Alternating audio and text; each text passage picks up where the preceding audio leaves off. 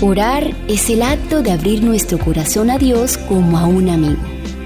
La oración no baja a Dios hasta nosotros, antes bien nos eleva a Él.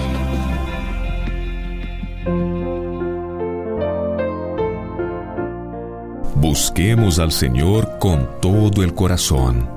Nuestras oraciones deben estar llenas de ternura y amor cuando anhelemos sentir de una manera más profunda y más amplia el amor del Salvador, clamaremos a Dios por más sabiduría.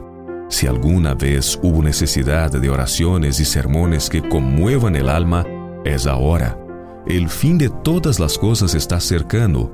Ojalá pudiésemos ver cómo debiéramos la necesidad de buscar de todo corazón al Señor.